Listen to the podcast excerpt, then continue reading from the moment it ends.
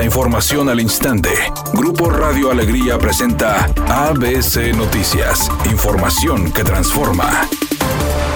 La Secretaría de Bienestar empezó a repartir el pago de pensiones a los adultos mayores y personas con discapacidad que están inscritos y desde el pasado lunes los servidores de la Nación comenzaron a visitar los hogares de los derechohabientes y beneficiarios para indicarles qué día tienen que acudir a los diferentes módulos para recibir la cantidad que les corresponde. Judy Díaz, delegada de la Secretaría de Bienestar en Nuevo León, señaló que en la entidad se van a realizar pagos a cerca de 73.500 personas que aún no tienen su tarjeta ya que siguen en la construcción de los bancos y se pagará en efectivo y será con el Banco de Bienestar con una modalidad diferente. Por otra parte, puntualizó que es importante asistir el día que se les indica, ya que si van antes o después no tendrán su sobre de pago, agregando que la entrega de pagos es a partir de hoy hasta el 31 de julio en 12 municipios del estado.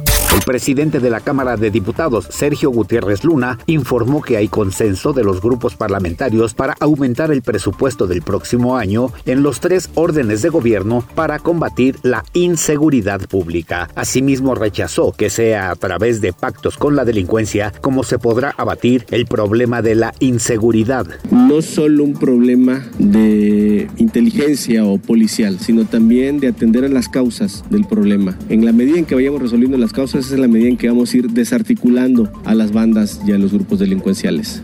Editorial ABC con Eduardo Garza. El gobierno del estado le requisó la ruta 400 al empresario transportista Belardo Martínez, porque se reveló y aumentó la tarifa a 15 pesos sin autorización. Martínez estaba acostumbrado a hacerlo sin acción de la autoridad. Ahora le quitaron la ruta 400 por 120 días. Y la advertencia es que si continúa de rebelde le quitan la concesión permanentemente. En el estado manda el gobierno, no los concesionarios, así lo dijo el director general del Instituto de Movilidad, José Manuel Valdés. ABC Deportes informa, el equipo de los Rayados presentó a Germán Berterame el día de ayer y ya con esto se reporta listo para enfrentar al equipo de las Águilas del América, plantel completo para el equipo de los Rayados, ya con Rodrigo Aguirre, con Joao Rojas y con Berterame, los refuerzos del equipo de los Rayados están completos y listos para enfrentar una temporada de mucha exigencia para Víctor Manuel Bucetich.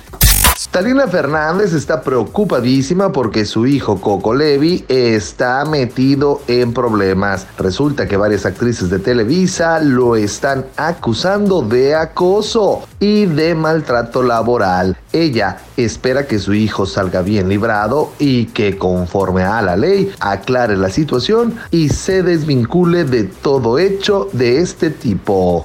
Es una tarde con escasa nubosidad. Se espera una temperatura mínima que oscilará en los 28 grados. Para mañana miércoles se pronostica un día con escasa nubosidad. Una temperatura máxima de 38 grados, una mínima de 22. La actual en el centro de Monterrey, 36 grados.